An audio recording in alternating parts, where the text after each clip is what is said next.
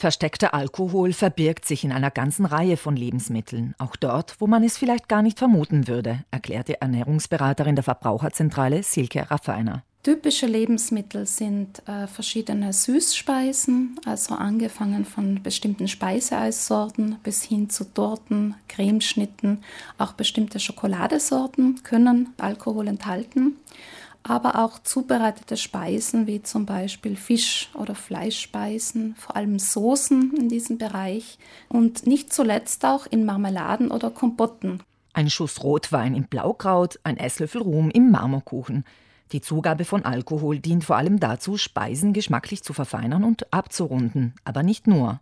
Alkohol hat aber auch chemisch gesehen bestimmte vorteilhafte Eigenschaften. Also er wirkt konservierend und er ist ein gutes Lösungsmittel und als solche wird er auch in der Lebensmittelindustrie eingesetzt, beispielsweise eben als Trägersubstanz für verschiedene Aromen. Für welche Personengruppen ist es relevant zu wissen, ob in einem Lebensmittel oder einer Speise Alkohol drin ist oder nicht?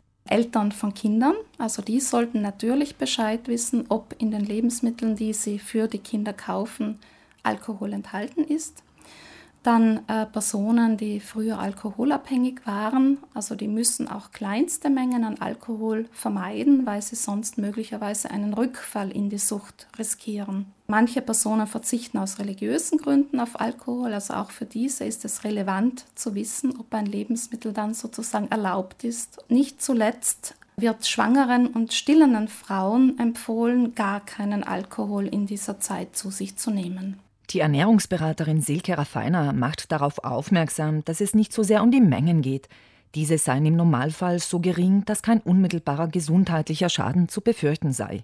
Aber in erster Linie geht es um den Geschmack. Also bei Kindern sagt man, sie sollen nicht vorzeitig an den Geschmack von Alkohol gewöhnt werden, denn äh, dadurch sinkt die Hemmschwelle und sie würden dann im späteren Leben eben leichter und, und rascher zu alkoholischen Getränken greifen und das möchte man ja nicht, das ist ja nicht wünschenswert.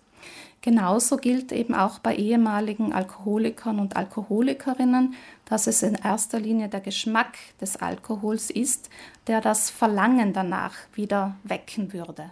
Wichtig ist, dass entsprechende Hinweise auf der Zutatenliste vermerkt sind. Eine verpflichtende Kennzeichnung besteht allerdings nur für verpackte Lebensmittel und auch da nur, wenn Alkohol absichtlich dazugegeben wurde. Auf der Zutatenliste stehen dann Bezeichnungen wie Alkohol, Trinkalkohol, Ethylalkohol oder Ethanol oder das zugesetzte alkoholische Getränk wie zum Beispiel Rum oder Amaretto-Likör. Wir haben hier Lücken in der Kennzeichnung, wenn Alkohol nur als technischer Hilfsstoff verwendet wurde in der Lebensmittelindustrie oder wenn er als Zutat bei lose verkauften Lebensmitteln und in der Gastronomie eben als Zutat für Speisen verwendet wird. Dann muss das nicht deklariert werden. Für Menschen, die auch kleinste Mengen Alkohol meiden müssen oder wollen, unter Umständen ein Problem. Was wäre hier eine praktikable Lösung?